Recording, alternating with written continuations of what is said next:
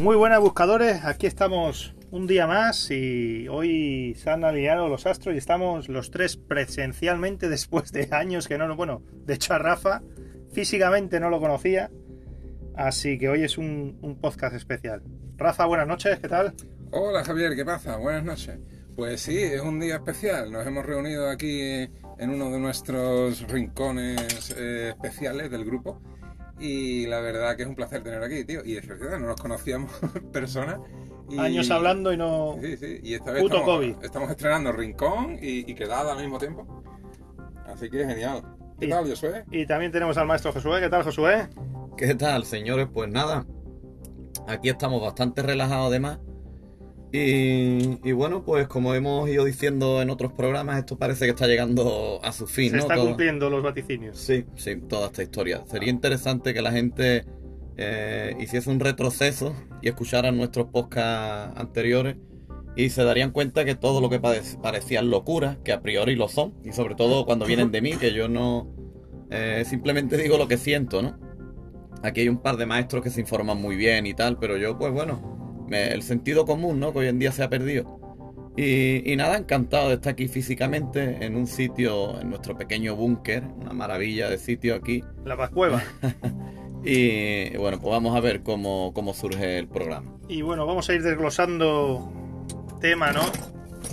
Eh, nosotros ya eh, es repetitivo, siempre tratamos tema COVID, pero es que es lo que es de actualidad. Yo sé que a Rafa le gusta, le encanta la, la singularidad, la ciencia, pero hay una cosa que, que tenemos que, hablar y es tema vacunación infantil que desarrollaremos y sobre todo hay una noticia que, que pasé al grupo que yo creo que la gente no lo sabe, luego yo la, intenté corroborar con gente que, que hace test PCR y la noticia es que además en la web de Antena 3, que no es de una, una web de estas misteriosas, que la gente dice que no, que no son oficiales, que son falsas, y es que se están desarrollando, yo creo que para enero febrero, si no recuerdo mal, entran ya unos test que permiten discernir si es COVID o gripe.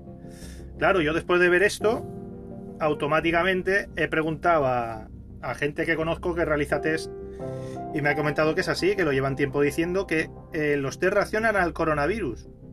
A Josué se lo comenté, digo, mira, pues mira, no se equivocan porque en la televisión te dicen que da positivos en coronavirus, no positivo por COVID eh, SARS-CoV-2.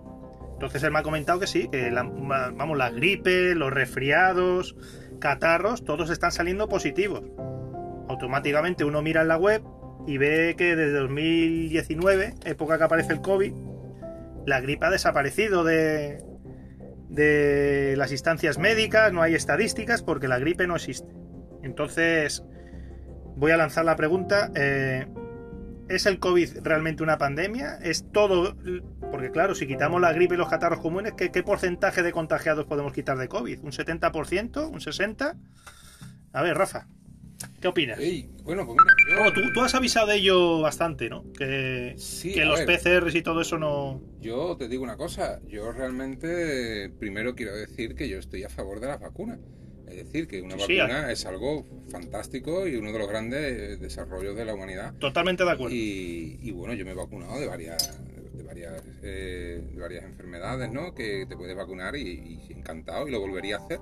Lo único que yo no llamo vacuna, yo no llamo vacuna a una terapia celular de ARN, que es lo que se está haciendo ahora, que no ha pasado ninguna de las fases y que por lo tanto, cuando te metes esos medicamentos peligrosos en el cuerpo, pues resulta que ese fondo de miles, de miles de millones que hay para los dañados por las vacunas, porque las vacunas, aunque son inventos maravillosos eh, y geniales para la humanidad, eh, fallan, fallan y por eso pues hay un fondo de miles de millones para esas personas que son damnificadas por, por las vacunas. Pero, pero estos medicamentos que te estás metiendo con estos virus que le llaman, el SARS-CoV-2, eh, esto que te estás metiendo eh, no es una vacuna. Por lo tanto, cualquier efecto secundario que, te provoque y cualquier daño que provoque a tu salud, eh, no vas a tener posibilidad ninguna de eh, reclamar una indemnización. Nada, cero. Y, luego, pues, yo sí conozco gente que ha sido muy damnificada. Por la de Moderna, he conocido personalmente este verano a una chica que ha estado cerca de 20 días en la UCI con un problema de derrame pulmonar por haberse vacunado por un trombo que le dio haberse vacunado por, con la vacuna de Moderna, a los dos días, ¿no? Y más gente que conozco incluso, que ha tenido problemas con esto, que, que, yo también ya la llamo vacuna por inercia, pero que, que, no son vacunas, ¿no? Entonces, eso es lo primero, ¿no? Que las vacunas son, son fantásticas. Y luego, luego, mm, yo, no sé, a mí por mi carácter, que lo veo todo siempre como con algo positivo, yo estoy, a mí, a mí lo que es la singularidad tecnológica, a mí pues será muy friki, pero a mí me resulta eh, muy en, algo positivo para la humanidad y me parece algo pues fantástico y estimulante intelectualmente hablando en, el mundo en el que nos encontramos donde la tecnología y la ciencia pues ya está en una exponencia que, cualquiera sabe, ¿no? Es muy difícil de calcular, ¿no? Ni la velocidad a la que va a ir y, y lo rápido que se va a desarrollar todo, ¿no? Pero esto que se está haciendo de acostumbrar a la población de forma masiva a empezar a inocularse eh, este tipo de medicamentos peligrosos y demás, es, eh, es, justo eh, lo que hace falta para transhumanizar a la población.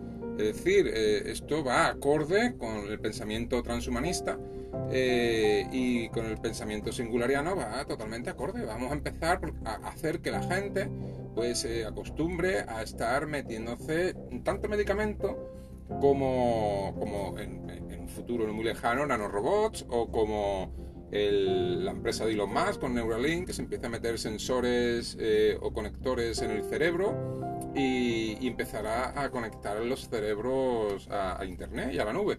Eh, ahora vamos a, ir al cine, ¿no? Vamos a ver a Matrix, mm, Matrix 4, ¿no?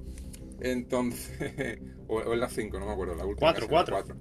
Entonces, bueno, pues lo que está pasando ahora porque es que la gente se empieza a acostumbrar a manipular su propio organismo y ya eh, no se asusta de que le estén manipulando eh, su propio ARN, pues claro, esto con la tecnología CRISP, pues va a ser el, preámbulo, es como el calentamiento de la población. Dentro de poco vendrán las pastillas CRISP, con las que te podrás cambiar, pues te las tomarás y en dos semanas pues te saldrán plumas o, o estará tu cuerpo adaptado para vivir en Marte o cambiarás el color de los ojos para venderte la pastilla que te, que te vayas a, tragar. Y, oye, yo todo eso, pues es que a priori yo no soy un reaccionario a todo esto, no porque sea nuevo tiene que ser malo, pero tampoco porque sea nuevo tiene que ser bueno. De lo que sí estoy un poquito alarmado es que mm, a la población no se le explica así. O sea, es que nuestros políticos o sea, yo es que en este país ya te digo que es que yo estoy orgulloso de, la, clase política que tenemos del sistema democrático que tenemos, que hay gente que ve tropecientas mil carencias. Yo veo que de un día para otro cambia un presidente se trae las tropas de un país que estaba invadiendo a otro, o sea, nuestras tropas que estaba invadiendo ilegalmente un país como el de Irak, se vota y se cambia, y oye, y las tropas y el ejército de vuelta. Es decir, a mí me parece que la democracia funciona y que el votar a uno o a otro pues es diferente y a mí que te digo, todos los partidos que hay hoy en día, ninguno me parece que se esté saliendo de lo que es la Constitución y me parece que, estamos en un momento muy bueno a nivel Ahí podríamos puntualizar algunas cosas. Ahora con el tema de, pérdida de derechos, etcétera. Josué. Bien, pues nada, yo me he hecho aquí, mira, en un, en, un té que me tomaba en el vaso, me he hecho un pequeño croquis porque Rafa, claro, me provoca. Toca muchos temas en un momento. Un aluvión de información en mi cerebro, que eso es bueno. Entonces voy a tocarlo así a, nivel rápido, ¿no? Yo por un lado, mm, por donde ha empezado el discurso, ¿no? De que ya, pues hoy en día los médicos y la ciencia, ¿no? Como tú has hablado también, el tema de que han sacado ya, van a sacar una prueba específica para determinar si es SARS-CoV-2 o, o el virus que sea, ¿no? Entonces, aquí hay un problema, ¿no? Que se ha perdido, se ha perdido el sentido común, se ha perdido la filosofía, que creo, si no me equivoco, la quieren quitar incluso de la, de, la de, la de la, enseñanza. exacto, de la enseñanza, que es un grave problema. Yo soy un filósofo nato. Y, y, entonces, pues, pues ya no se tiene en cuenta lo que piensa una persona, ¿no? Lo que piensa un despierto, como yo le llamo. O lo que pueda pensar un Buda, ¿no? Que antes eran tan importantes y ahora parece que, que hay que hacer como en China, eliminarlos, matarlos, ¿no? Como hicieron los chinos. Entonces yo, eh, que tenga que venir un bata blanca a decirme, oye, mira, que, que nos hemos equivocado, que es que al final, pues, los gobiernos no han sabido cómo desarrollar esto.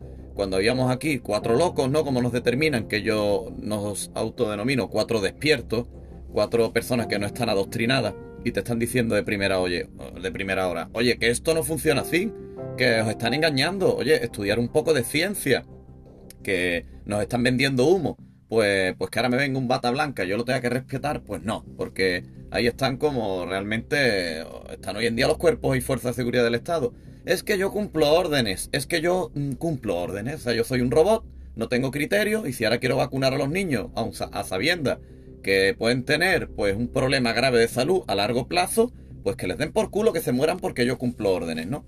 Y lo, vamos a atacar. Claro, al igual que nosotros mismos, los, que se hayan vacunado por presión mediática y todo, y tal y cual, pues quizás tengamos problemas a largo plazo. Bien, continúo.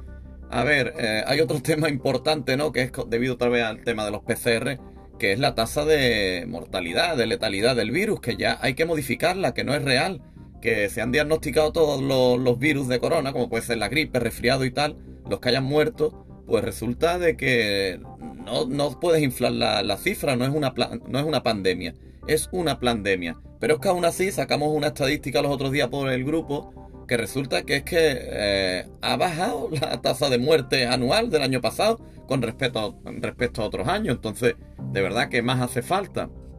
A ver, el tema de la singularidad, como tocaba Rafa, ¿no? Es algo maravilloso, ¿no? Que en buenas manos, pues podía ser magistral.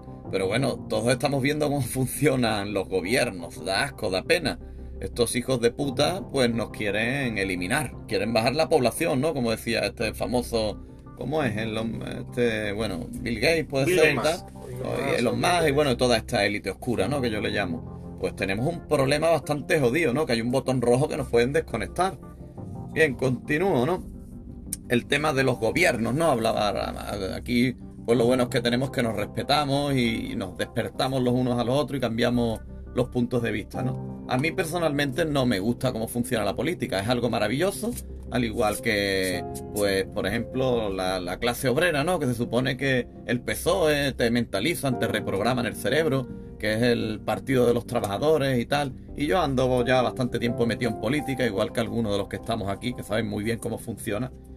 Y bueno, de los sistemas establecidos del mundo, creo que sí, que es la mejor opción, pero hay una corrupción dentro brutal y yo lo sé porque estoy dentro, entonces pues hay un peligro ahí latente. Otro tema, a ver, sigo leyendo, ¿no? El tema de las vacunas, ¿no? Por ejemplo, mi gran amigo y maestro Rafa, pues él no es eh, antivacuna, ¿no? Ni pro vacuna, simplemente pues lo que transmite la ciencia, ¿no? Hay vacunas que han salvado gran parte de la humanidad, pero yo, sin embargo, eh, soy antivacuna, hoy por hoy. No lo he sido, pero soy antivacuna simplemente porque soy una persona espiritual y cuando llegue mi momento de abrazar la muerte, estoy preparado para ello. Y parece que es un, como un delito, ¿no? El, que no te dejen... O sea, no me quiero vacunar ni, pero ni para COVID, ni, ni para la meningitis, ni para nada. Es que ni siquiera a mi niño le he puesto esa vacuna.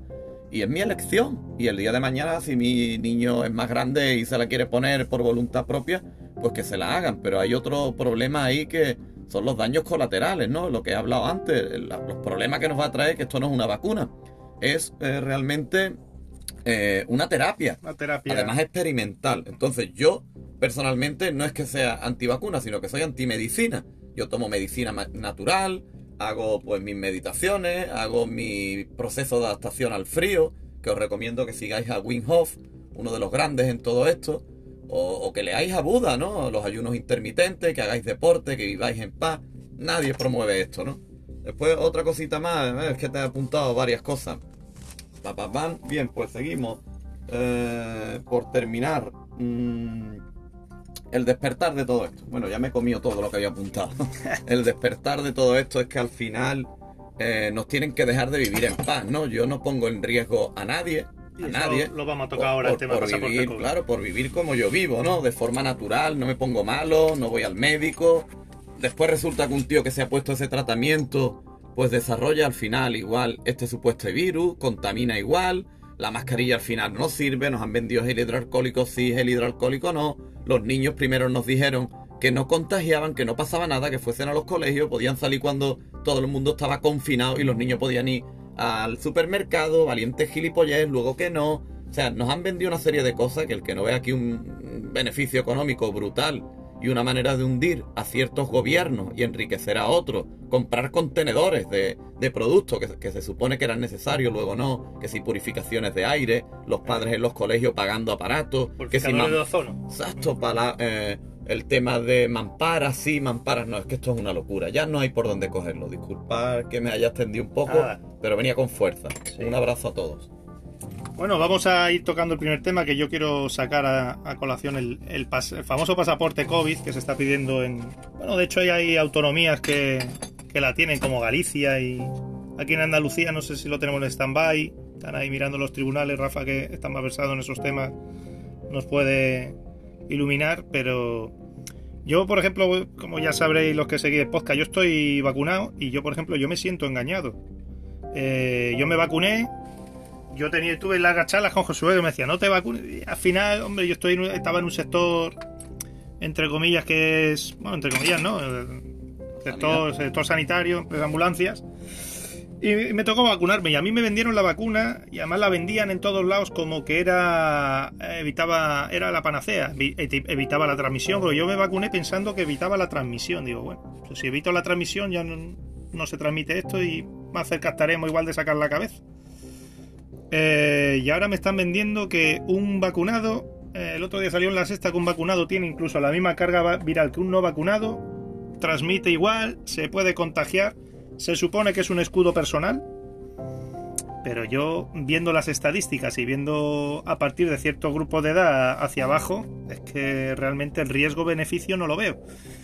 Y ahora entramos en el pasaporte COVID. Eh, primero que yo pienso que es ilegal que una persona que no sea o facultativo o un miembro de la Fuerza de Seguridad del Estado no tiene derecho a pedir tu historial médico como es preguntarte si te has vacunado o no. Y segundo, si un vacunado puede transmitir la enfermedad como un no vacunado, ¿qué problema hay en que un no vacunado entre a un, restaurante, eh, a un evento deportivo? Porque realmente eh, la vacuna es una opción personal de protección. Es como el que elige fumar o el como el que se quiere poner a 200 en la autovía y también pone en peligro a los demás y nadie le señala por la calle ni, ni absurdeces como pedir que no se traten los hospitales a los no vacunados porque claro no, no tratarán a los fumadores no tratarán a los que han tenido un accidente de tráfico por exceso de velocidad o por positivo en alcoholemia etcétera. Entonces mm, ¿qué opinión tienes tú Rafa tú que estás más versado en temas Hombre, pues esto se puede, puede acabar en situaciones bastante... Desagradables también, ¿no? y, y ¿no? Y peligrosas, ¿no? Que tú llegues a un hospital porque necesites atención médica, porque a lo largo de tu vida la vas a necesitar, eh, Dios quiera que no, pero en varias ocasiones y entonces el momento que tú llegas allí, por lo que sea, imagínate que no sé, que tienes un estreñimiento, llegas allí y ahora coge y te preguntas si estás vacunado, si tienes el carnet este COVID, si no lo tienes no te quieren atender. Bueno, ante esta situación solo cabe una respuesta. La respuesta es la justicia. Y la justicia, en este sentido, lo deja muy claro. Si un enfermero que quiere coger allí su minuto de gloria y decir, mire usted, usted no tiene el pasaporte y no lo voy a atender, ahí simplemente cabe una sola acción, una demanda judicial y a este señor le pueden caer por negación de asistencia médica entre 4 y 6 años de cárcel. Eso tiene que quedar súper claro. Entre 4 y 6 años de cárcel.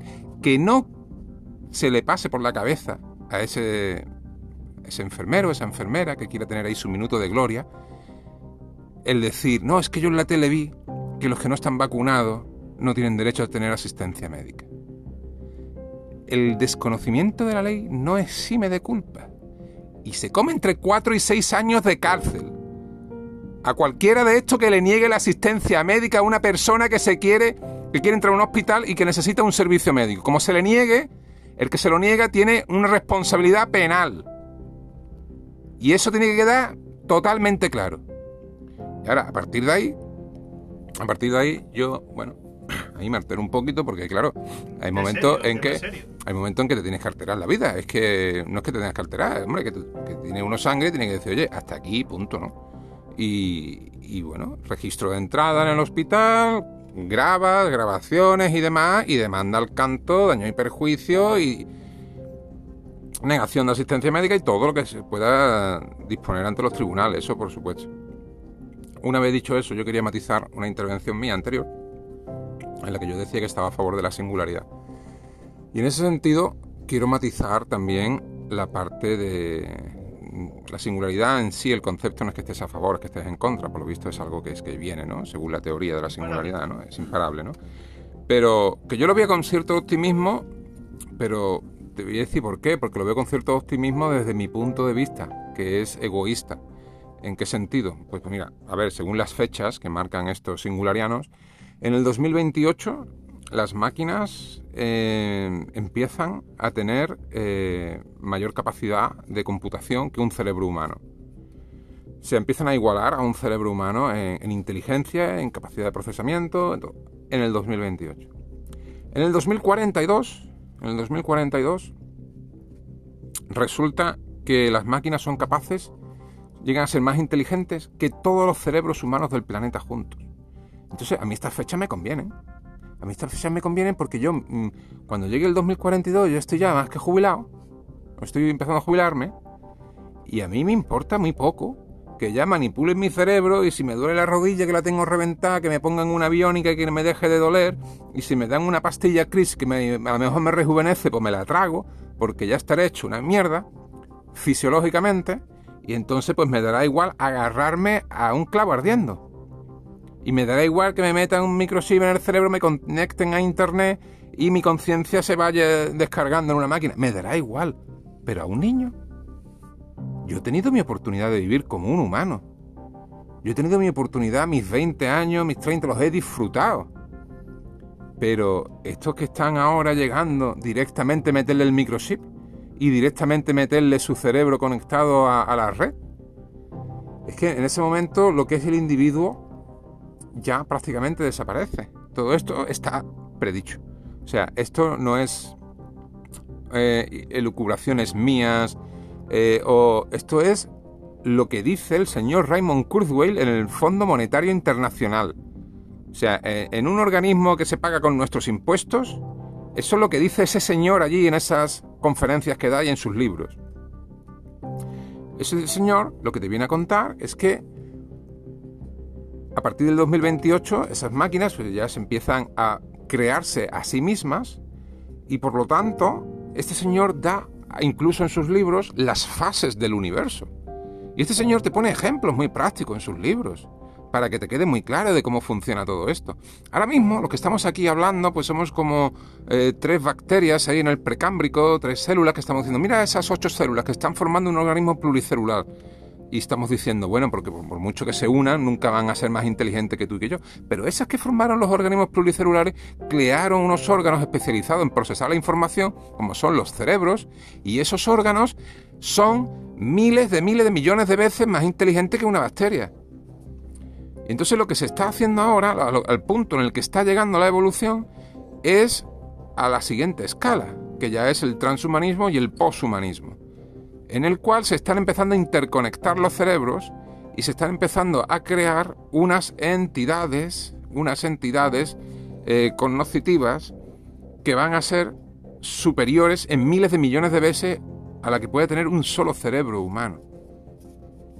Entonces, a partir de ahí, eh, lo que se escandaliza uno es que, oye, de la singularidad de lo que es el robo de trabajo por parte de las máquinas y de todo esto, que las cosas buenas, las cosas malas que se puede tener, si uno puede estar a favor o puede estar en contra, si uno puede decir, pues me parece importante o no me parece importante, yo no te digo que no, pero a día de hoy, a mí lo que me parece escandaloso es que falte esta conversación en los medios de comunicación.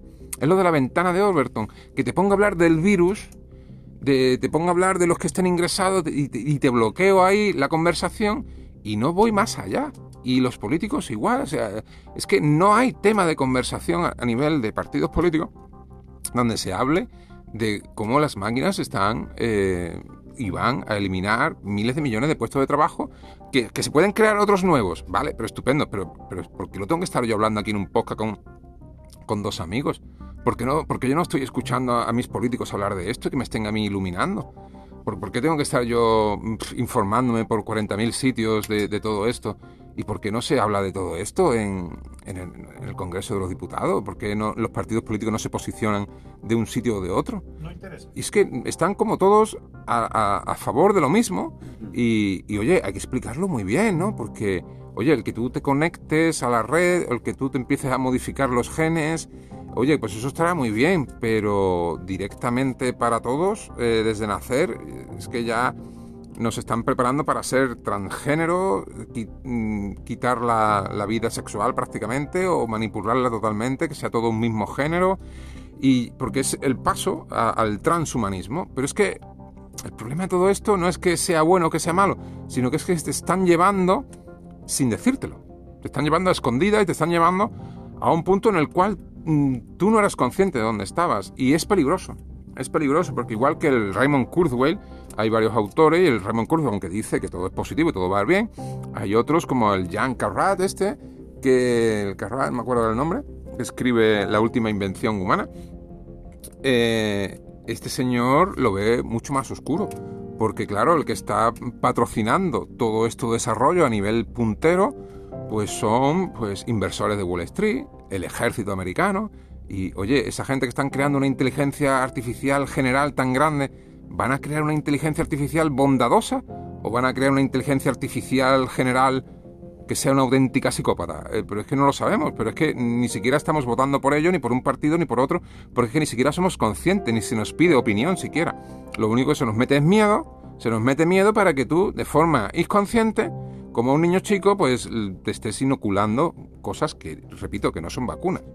¿De acuerdo? Entonces, pues lo que veo es una gran inconsciencia colectiva total, manipulada con el miedo de por medio y que, y que se entremezcla, que lo hemos hablado varias veces, con lo que es la geopolítica, que es un otro aspecto de lo que se podría hablar, ¿no? De la invasión eh, que viene de Ucrania, ¿no? Eso podríamos hablarlo ahora más adelante, si queréis.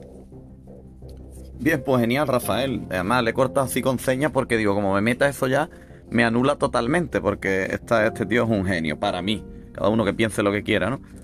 Y veréis, aquí hay algo muy importante, ¿no? Que se ha vuelto a la magia de los primeros podcasts, que es esta precisamente la singularidad que veníamos hablando en los primeros programas, que todo, todo, todo realmente este tema del COVID, aquí tengo un par de anotaciones que tocaré muy leve porque esto queda un segundo plano ya, pues va por aquí. Y como él bien ha dicho, realmente no es algo en lo que yo pueda en lo que yo pueda opinar o es que no se trata realmente como él dice este, este, este genio no para mí de, una votación no no ni es una elección. Eh, el problema es que a gente como a mí tú hoy por hoy no tienes la opción.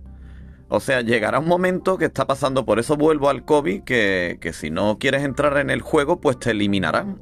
Así de claro no hacía alusión yo en estos primeros programas a la serie Black Mirror que recomiendo y, bueno, pues simplemente cuando esto llegue, ¿no? Es tan simple como uno de los capítulos, ¿no? Que le metían a los militares un chip en la cabeza y veían a la gente como auténticas cucarachas, ¿no? Pues el que no esté dentro de este programa, pues tendrá la, tendrá la capacidad de, eliminarte.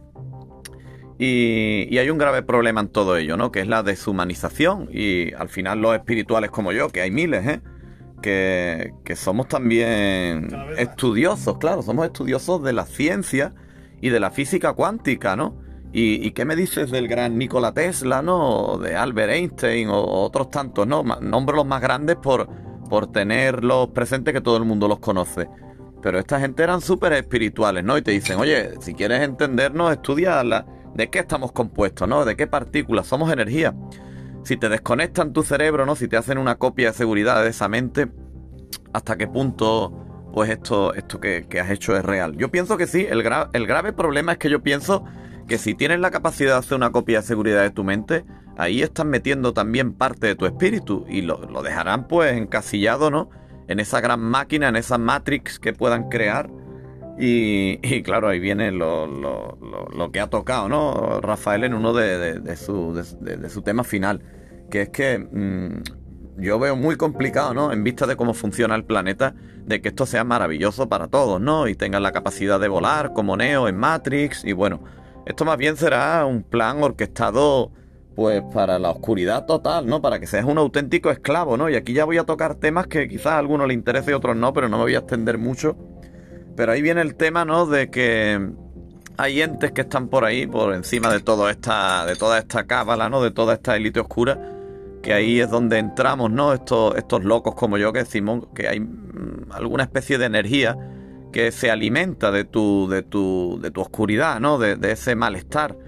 Y, y, otro, pues, pues otra parte, ¿no? ¿no? Y además no tiene ni por qué ser uno el lado bueno ni el lado malo, sino que en cierta manera pues se alimenta una energía superior del malestar del, ser humano y otro pues del bienestar, ¿no? Del estar en armonía, el transmitir valores, el ayudarse pues los unos a los otros y hoy precisamente tenemos un grave problema y que estos gobiernos piden lo contrario, nos piden distancia social, que no te relaciones ni siquiera con tu familia, que dejes a un lado al que no tiene este tratamiento absurdo, esta vacuna de mierda. Entonces tenemos un grave problema y todo enlaza. Realmente el fin es ese. Es el transhumanismo. El convertirnos en puñeteras máquinas, pues a la orden del que tenga el botón rojo. Después aquí hice algún apunte, ¿no? Que, al, final todo redunda en el mismo tema, ¿no? Y es cuando, pues en este pasaporte COVID que hablábamos y tal, oye, ¿quién controla esto, no? Porque si aquí algo nos destaca en este grupo es la valentía, ¿no? Yo vivo aquí en el estrecho de Gibraltar, concretamente en los barrios. Aquí no hay efectivos de la Guardia Civil. Es una mierda todo, es una mentira. No tenemos efectivos de la policía local.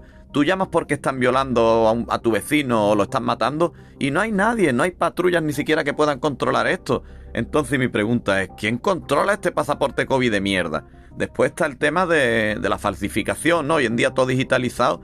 Hay hackers, ¿no? Hay piratas informáticos. Hay... Es que realmente con dinero puedes hacer lo que te salga de los cojones puedes falsear tu pasaporte COVID y ese camarero de mierda, hablando con todo el respeto, ¿no? Que yo he sido camarero, pero digo que no es nadie, que no tiene una preparación, que no tiene pues algo que pueda comprobar, porque si estás hackeado, pues pueda eh, quizás viajar incluso, ¿no? Con esa falsificación de tu pasaporte COVID.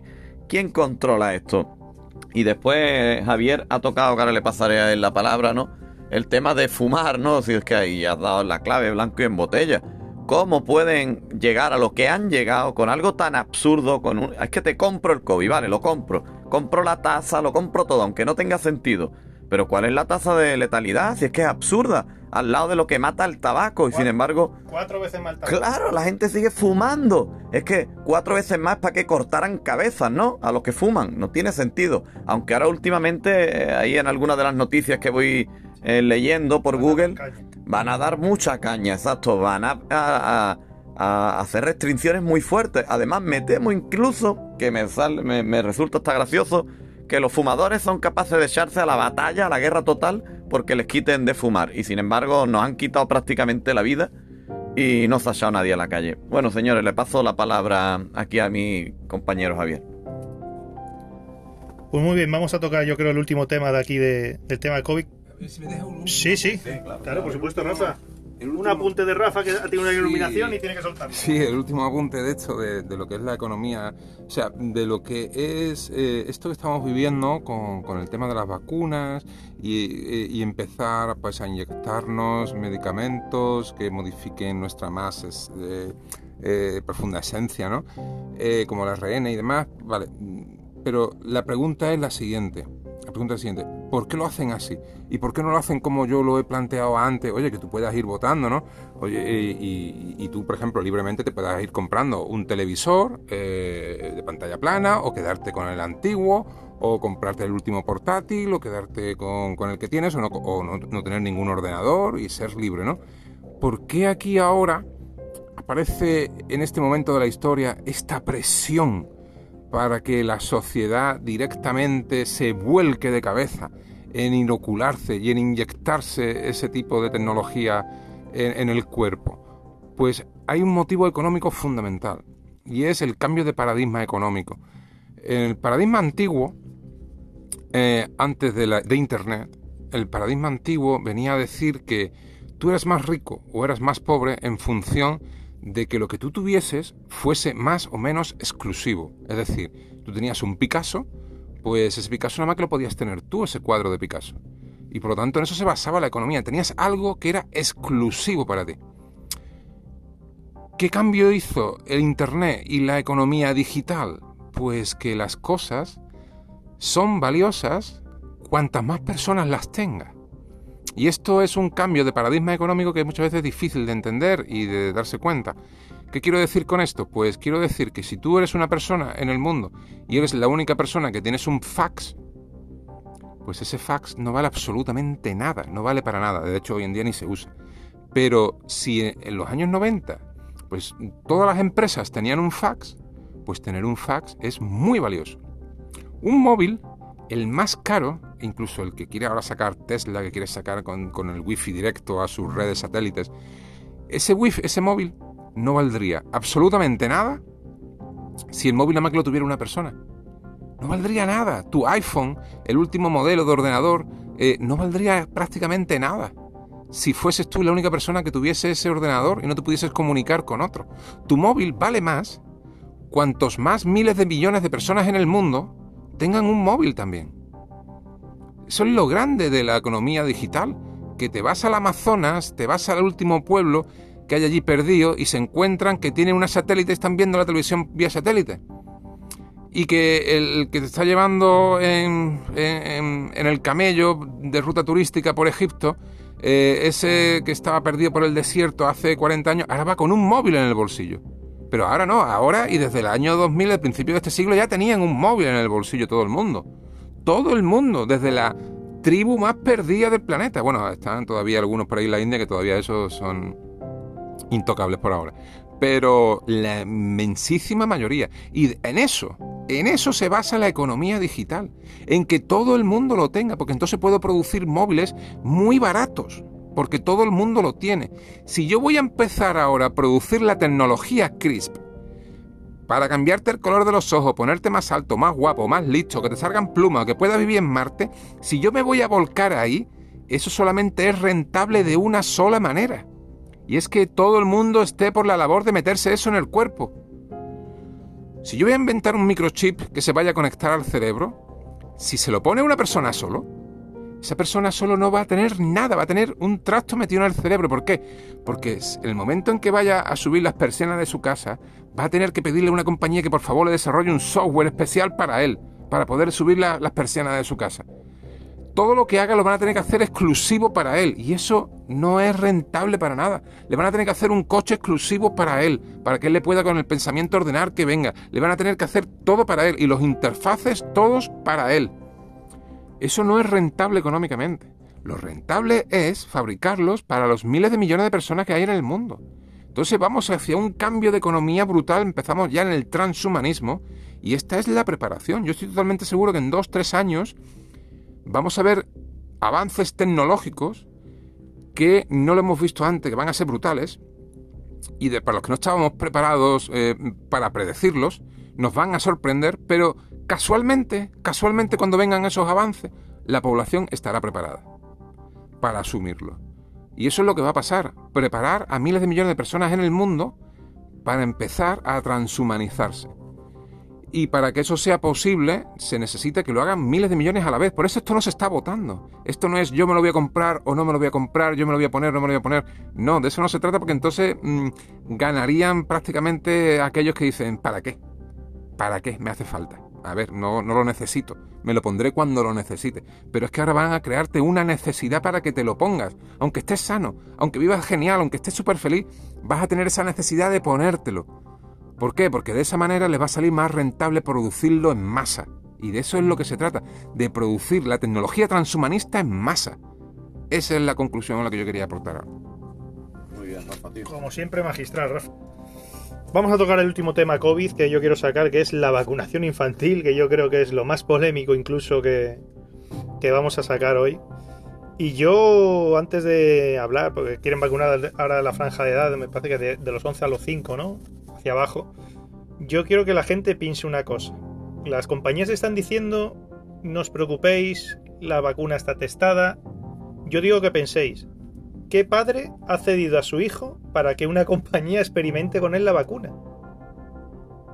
Pensadlo un momento, vosotros, si sois padres, ¿lo haríais? Diríais, no, mira, tengo cuatro niños, me sobra uno, toma, llévatelo e inyéctale lo que sea hasta dar con la dosis exacta.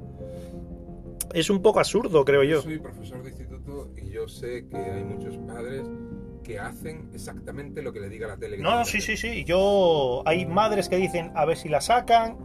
También quiero decir que yo con las madres que trato hay más, más de una, más de dos y más de tres que ellas dicen que no se lo van a poner porque es que realmente el, riesgo-beneficio en un niño. El otro día salió unas estadísticas en la tele, en el programa de Iker Jiménez, que habían muerto 20 niños en toda la pandemia en dos años.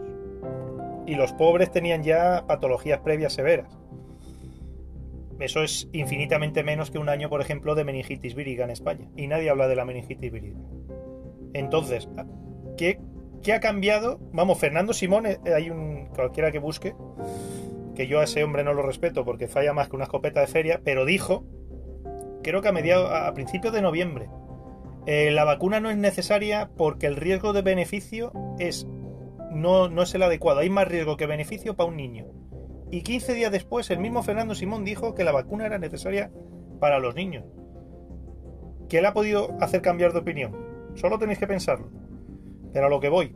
¿Por qué un grupo de edad que no tiene eh, sintomología grave?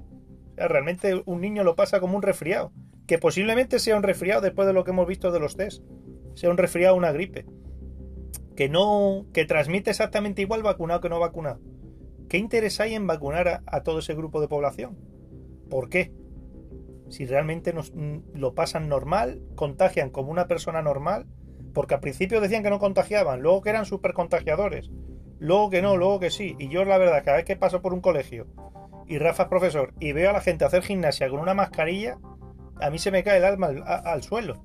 Entonces, Josué mismo, ¿qué opinas tú de vacunación infantil? Que yo sé que es un tema que a ti... Pues mira, el tema es muy fácil, ¿no? El tema es muy fácil. Yo tengo mis niños y mientras puedan no los voy a vacunar. Pero es que, repito, no los vacuné ni siquiera de meningitis, ¿no? Y el, el pediatra que no es pediatra, que aquí volvemos al tema del sistema, ahí donde yo vivo, pues no hay un pediatra, es un médico asignado porque no hay pediatra. Entonces, ¿quién coño está mirando a mi niño cuando se pone malo? Aunque yo pocas veces eh, se ponen malos realmente por la vida que llevamos en mi casa, ¿no? Eh, bastante sana, ¿eh? Física, mental y alimentaria.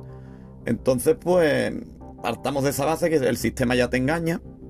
Yo, por supuesto, que no, no voy a vacunar a mis niños de algo, pues que nadie tiene claro cómo funciona, ¿no? Y que la, además, algo tan básico como que la mortalidad en niños es cero.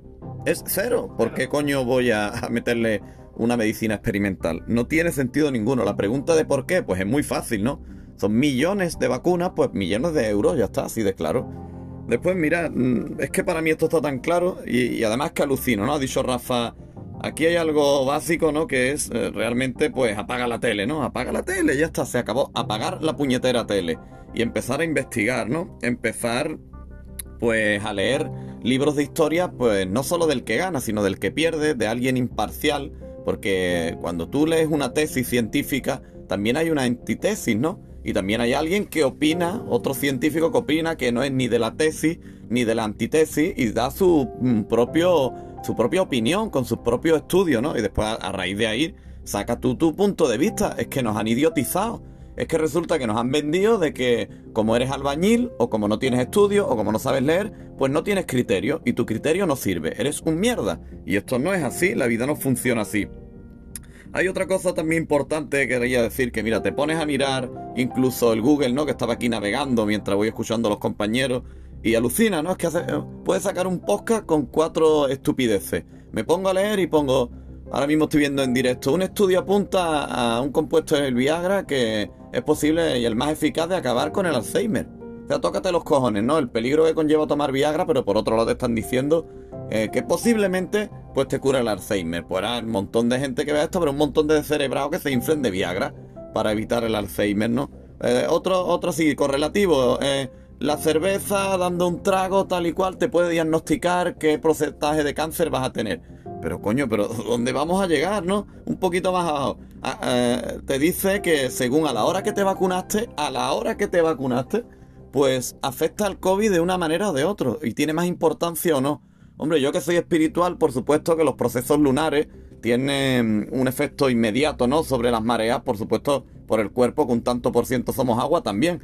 Pero joder, ya me estás diciendo que a la hora que te vacunes tiene un efecto o no. Es brutal, ¿no? Un poquito más abajo hablando ya de la dios de, la dios de las criptomonedas, cuando te vendían que era la fórmula mágica, ¿no? Y ya un poquito más hacia abajo también te dicen qué, qué ingredientes, ¿no? ¿Qué ingredientes pues eh, tienen un riesgo para duplicar también el, el efecto de las vacunas, del Alzheimer? Eh, te pones a leer un, tipo de comida y es buena y otros científicos te dicen que es mala. Es que es brutal. Hoy en día la gente no tiene criterio.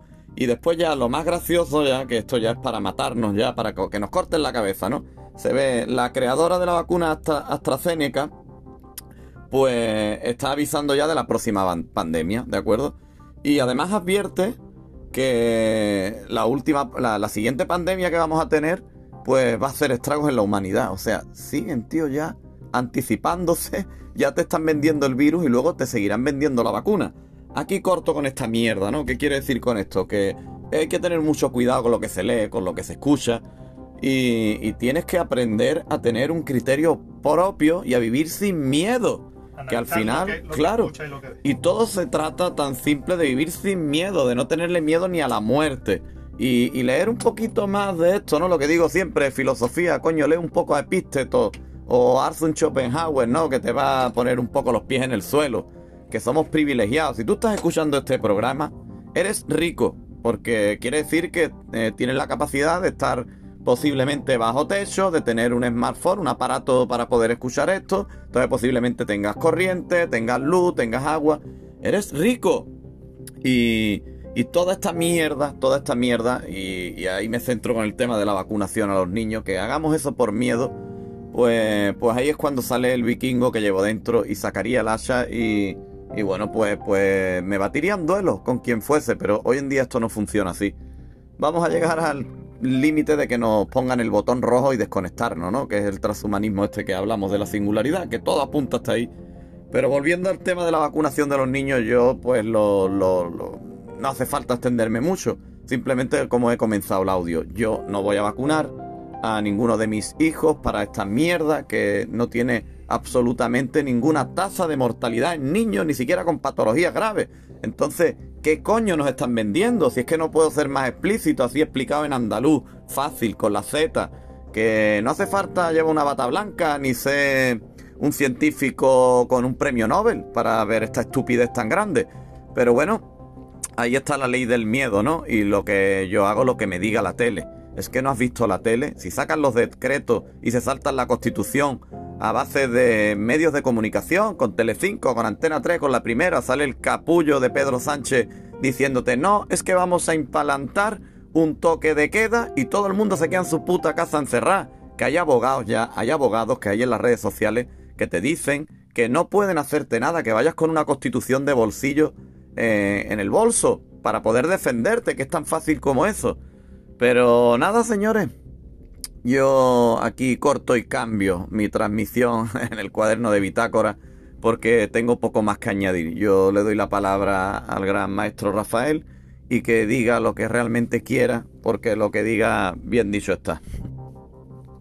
Ey, Josué, gracias, hombre. La verdad que siempre es un placer escucharte, tío, porque da, da ánimo y nos anima a todos a quedar también. Y, y, eh, la verdad es que se te hierve la sangre y la situación está para que te hierva la sangre. Y, bueno, lo que pasa es que a veces uno está ocupado en otras cosas y demás, pero mira para afuera y la verdad que todo es escandaloso y hace falta gente pues que, que tenga ese ímpetu porque si no, pues es que no, no, queda nada, ¿no? La gente se va dejando llevar y ya está. Yo lo único que me, me escandaliza es eh, eh, el hecho de que a nivel de medios de comunicación solamente se habla de esto prácticamente y muy poco con cuentagotas de lo que está pasando en las fronteras europeas, ¿no? Y ahí me voy a meter, pero simplemente para dejar una pregunta abierta, una pregunta abierta, ¿de acuerdo?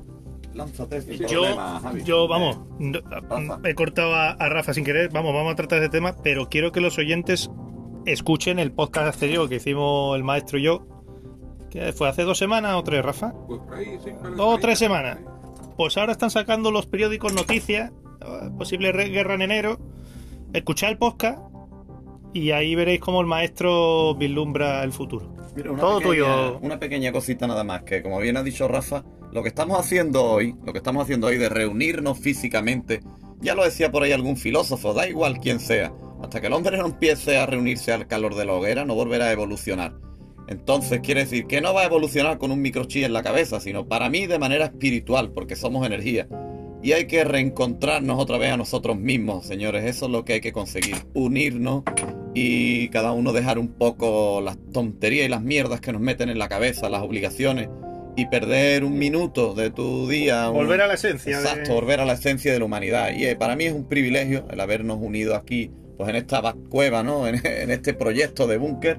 Y esa es la magia de la vida, esta, no otra. Así que nada, que, Rafa, perdona que te haya cortado, pero creía interesante que. Porque tenemos un podcast anterior, justo además el, anterior a este programa, que estáis escuchando, yo lo recomiendo porque os va a abrir mucho los ojos con Ucrania. Sí, yo, yo la pregunta que me quiero hacer es, es ¿habrá guerra en Ucrania con Rusia? Eh, vamos a ver qué, qué, es lo que está pasando y que cada uno pues se responda y diga, pues va a haber o no va a haber. La, la, la pregunta para mí fundamental es, ¿le interesa a Estados Unidos que haya guerra en Ucrania? Pues vamos a ver, mm, vamos a ir analizando lo que ha pasado. O sea, estamos en una administración de Biden, que es prácticamente la administración Obama. Durante la administración Obama es cuando se produce todas las primaveras árabes, empalan a Gaddafi, el de eh, em, el Mubarak de Egipto acaba en la cárcel, acaba muriendo. Y lo más importante, toda esta primavera árabe, que también en Argelia, en Marruecos incluso hubo, y ya empezó a llevar la guerra alrededor de toda la frontera europea, en Libia. ¿Qué fue lo que pasó en Libia? Que en Libia mm, intervino Putin y dijo Putin, espera, espera, mm, esta primavera árabe que tú me estás llevando y me la estás acercando a mis fronteras y que pueda hacer que al final también tenga yo ese tipo de primavera, ese tipo de revolución democrática, como tú la llamas y demás, aunque ahí vemos cómo ha acabado Libia y demás. Ese tipo de revolución vamos a pararlo aquí, ¿no? Y entonces empezó a ayudar a, al al-Assad, ¿no? Al, al, dictador que había en Libia. Estamos hablando de una guerra de 200.000 muertos casi, ¿eh? una brutalidad que se ha producido ahí. Y, y eso, esa guerra fue prácticamente Putin contra la administración Obama en Libia, directamente. Destrozaron un país de por medio. Entonces, ahora, a la administración Obama, que es la que gobierna, ¿le interesa también esa destrucción a las puertas de Europa, ya que nos ha rodeado de guerra durante su, su primer mandato? Su primer, sí, primera legislación. Hay que, vamos, administración Biden, pero el que manda las obras es Obama, está claro. Entonces, eh, en Ucrania, vamos a ver, Estados Unidos que viene diciendo eh, aunque cambien de presidente, después los puntos claves están de acuerdo, demócratas y republicanos. Eh, a Estados Unidos que viene diciendo que Europa no invierte en armamento lo suficiente, que no invierte lo suficiente eh, para estar, ese 2% famoso, eh, para estar en, la, OTAN, ¿no? ¿Le viene bien ponerle una guerra a sus puertas para que Europa se rearme y le pueda servir de un verdadero apoyo? en la guerra con China ahí en Taiwán, no solo que Alemania haya enviado un buque de guerra y para de contar, eh, sino tener una Europa ahí espabilada y, y, poderosa como un aliado poderoso y no un aliado minusválido al que le tengo que estar ayudando siempre. Eso por un lado. Segundo, eh, si no hay guerra en Ucrania y todo va para adelante, a Estados Unidos le interesa, a Estados Unidos le interesa que en un futuro todo ese país que es Ucrania, que tiene unas ya lo escucháis en el podcast anterior, que tienes una, una, una organización eh, muy corrupta, que no pasó como en República Checa, sino que pocos, eh, unos pocos eh, jerarcas, sí, jerarcas se han quedado allí con prácticamente la economía dividida en, en cuatro o cinco grandes grupos empresariales. le interesa a, le interesa a la administración de Estados Unidos que ese país tan rico, que es una de las tierras más ricas que hay para el cultivo y demás, que es Ucrania, se lo quede la Unión Europea? Para que todavía ese, ese socio minusválido, como ellos consideran a, la Europa en la OTAN, que no paga lo que tiene que pagar de sus facturas, que todavía sea más grande y para que sea todavía, digamos, para ellos más tonto? ¿O le interesa, mira, no, no, para, y que en vez de Europa me esté haciendo a mí la puñeta con su moneda, me está haciendo a mí la puñeta con sus, Airbus, y me está haciendo a mí la puñeta y, complicándome y, haciéndole pagar impuestos a mis gafas, a mis Google, Amazon, Facebook y Apple, le esté haciendo pagar impuestos a los tontos estos que los tengo yo que defender. ¿Le voy a dar un país tan grande y tan rico como Ucrania? ¿No es mejor que ese país se lo quede Rusia y a mí esta gente económicamente no me estén eh, estando por encima mía? ¿No le interesa eso a Estados Unidos? Y entonces, ¿no le interesa a Estados Unidos seguir vendiéndole armas mm, por debajo a Ucrania? ¿No le interesa a Estados Unidos hacer como el que defienda a Ucrania en pos de la libertad y quedar bien con sus socios europeos, pero vendiéndole armas que eso hace inevitablemente que Putin vaya a la guerra? ¿No le conviene a Estados Unidos que al final Putin invada Ucrania y por fin Putin se le pueda ver una imagen internacional como el villano más villano a nivel internacional? ¿Y poderlo directamente demonizar? ¿No le vendría bien a Estados Unidos un Putin invasor? Le vendría genial le vendría genial que Ucrania quedase dividida, que no solo quedase el socio paralítico de la Unión Europea. Le vendría genial que Putin estuviera eh, quedando como el villano más malo del mundo. Le vendría genial que encima Ucrania le tuviera que comprar todo el armamento. Le vendría genial que él se eh, quedase como el defensor de la democracia porque gracias ha salvado a la mitad de Ucrania y no ha perdido entera. Le vendría genial. Le vendría genial. Y si una vez que le viene genial a Estados Unidos todo esto, ¿alguien piensa que no va a haber guerra? Poco más que añadir, ¿no? Yo creo que cada uno que piense, bueno. Tengo un par de cositas, ¿no? Sube. Veréis, yo al más puro estilo coaching, ¿no? Como se llama ahora, que es el método de la mayéutica, ¿no? Es que, claro, aquí si nos reunimos, pues salen temas, Rafa empieza a trabajar, ¿no? Y algunos pues nos empiezan a fluir ideas, ¿no? Entonces, pues yo he hecho otra vez aquí mis pequeños apuntes, ¿no? No van a ser muy largos. Pero mm, hay algo curioso, ¿no? Y es cuando nos han reprogramado el cerebro para todo lo que hablamos, ¿no? Sin darnos cuenta, pues ya eh, de alguna manera nos catalogamos de un bando a otro, ¿no? Porque cuando hablamos de dictadores, ¿vale? Realmente, ¿qué nos están vendiendo? Eh, cuando empiezan a decirnos es que las armas de destrucción masiva, como pasó con Saddam Hussein, y luego resulta que era un huerto de patatas y mataron mujeres y niños, los bombardearon. Oye, curioso que fuese en Irak, ¿eh? el principio de, eh, de Sumer, ¿no? Sumeria, donde dicen todo empezó en Sumer, ¿no? Que yo ya he tocado otras veces este tema de los antiguos Anunnakis y tal, ¿no? Curioso. Esto no lo había apuntado, me ha salido sobre la marcha, pero ¿por qué nos venden, no? El tema es hacernos preguntas. ¿Realmente son dictadores? Eh, ¿Por qué? Oye, es cierto, ¿no? Em, otra cosita, eh, nuestros líderes eh, son dictadores, ¿no? Habría que preguntarle también al otro bando. ¿Hasta qué punto nosotros sabemos si nuestros líderes son dictadores o no? Porque yo hoy por hoy, tal como llevan también el tema de la pandemia, los considero dictadores, ¿no? Eh, otra preguntita, ¿nuestro bando es el bando correcto o es el bando bueno? Porque seguimos con esa reprogramación mental. Eh, simplemente haceros preguntas, haceros preguntas y hacerlo em, contestar desde una tercera persona. Eh, o sea, ni de un bando ni de otro, ¿no? Cuando hay una guerra, ¿por qué me venden que el otro bando es el dictador? Al otro bando le venderán lo mismo. Es curioso, ¿no? Cómo nos expresamos. Simplemente matizar eso. Eso está claro que depende del medio de comunicación que tú veas, te lo va a pintar de una cosa u otra. Y depende del machaque que tú recibas, tu forma de pensar a pensar de una cosa en otra. Por ejemplo, pregunta a un europeo qué opina de Donald Trump. Pues te dirá que es el demonio con el, con el tridente y que por donde camina la hierba no crece.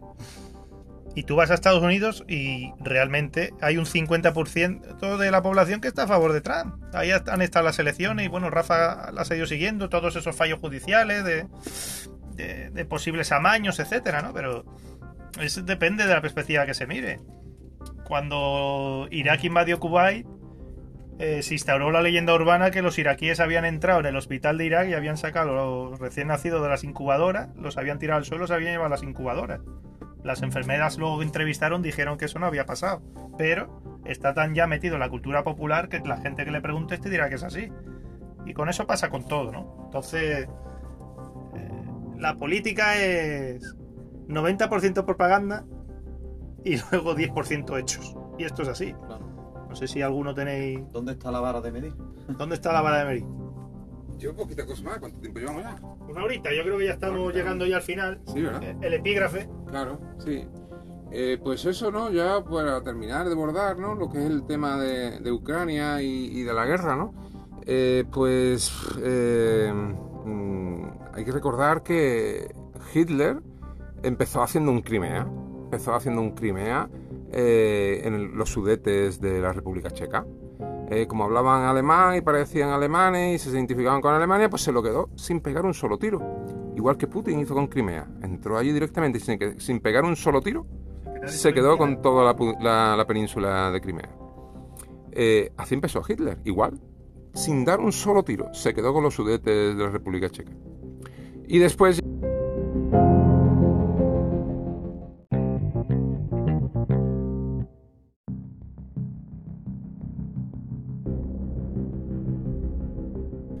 Hemos tenido un pequeño problemilla. Rafa estaba hablando de los sudetes. Continúa, Rafa. Muy interesante. Eh, sí, eso, pues que eso, que Hitler eh, se quedó con los sudetes como lo hizo Putin con Crimea, sin dar un solo tiro. Mm, Hitler hizo un, Crimea. Y, se quedó con los sudetes y, después pues invadió Polonia, pero él pensaba que no iba a ir a la guerra total con Europa, iba a invadir Polonia y iba después a firmar un tratado de paz con Inglaterra y con Francia y se iba a quedar la cosa así y ya Europa pues reaccionó y, y los aliados pues ya decidieron ya intervenir, ¿no? Entonces, con Rusia está pasando lo mismo. Lo que quiero decir con todo esto es que hay la inmensa muchas guerras, muchísimas han sido guerras a pesar de la voluntad de sus líderes. Los líderes no, no han querido ir a la guerra. Podemos remontar incluso hasta la guerra del Peloponeso entre Esparta y Atenas. No querían, lo, dice ya eh, Tucímides, ¿no? Que, que, no querían los líderes ir a la guerra, pero que se veían obligados a ir a la guerra, ¿no? Y entonces yo con esto pues pongo un ejemplo eh, de psiquiatría, un ejemplo de psiquiatría. Eh, cualquier manual básico de psiquiatrías eh, te puede servir. yo después voy a recomendar un libro. Al final del podcast creo que vamos a tener una sección de recomendación de libros, ¿no? Entonces voy a recomendar uno de, de esto de psiquiatría que puede servir. Y lo digo porque en cierta medida, pues a mí esos conocimientos de psicología y psiquiatría pues son fundamentales para mi profesión, mi profesión como profesor. Entonces, eh, como tutor, muchos años que he estado, pues te das cuenta que hay alumnos y alumnas que tienen problemas que, están ocasionados pues, por la dinámica familiar que tienen los padres, a lo mejor se están divorciando y están utilizando los niños como moneda de cambio.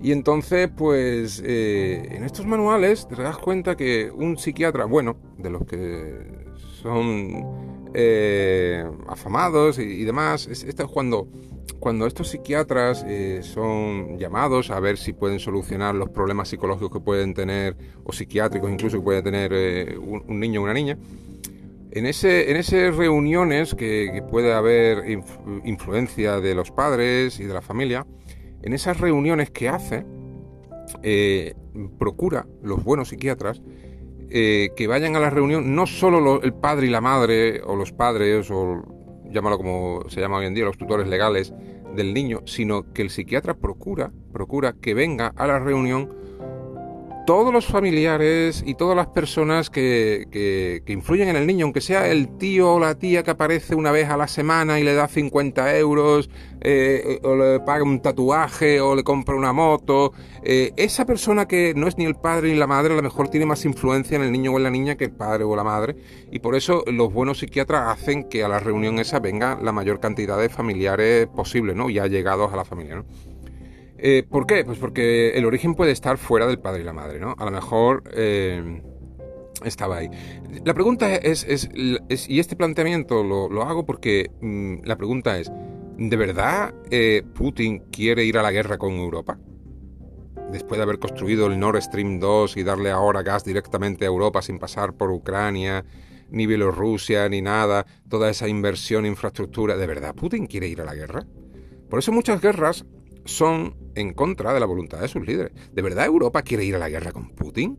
¿Hay alguien que, conozcamos, eh, familiares, amigos, que diga que hay que ir a la guerra con Putin? ¿De verdad? Ahora, vamos a meter a todos, como hacen los psiquiatras, vamos a meter a todos en la reunión. Aquel familiar que viene y suelta pasta. Ese que hemos dicho que llega ahí a Estados Unidos y suelta billetes.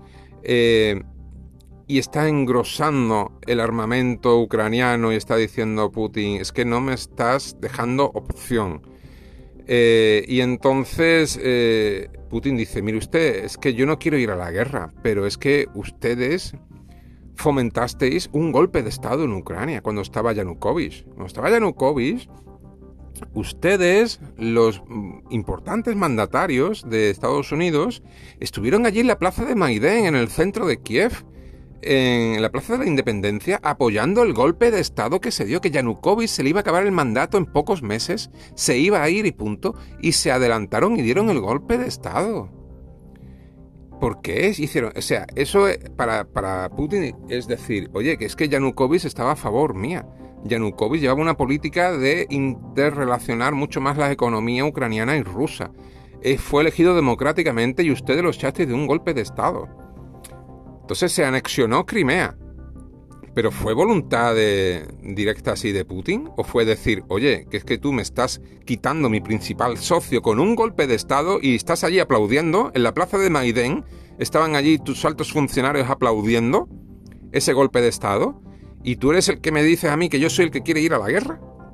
Entonces, eh, pues eso, que muchas guerras van, eh, se producen muy a pesar de eh, sus propios líderes, que no quieren ir a la guerra. Ahora, hay gente, como en estas reuniones psiquiátricas a nivel de educación y demás, que, están por ahí de por medios y están influyendo muchísimo más de lo que pensamos.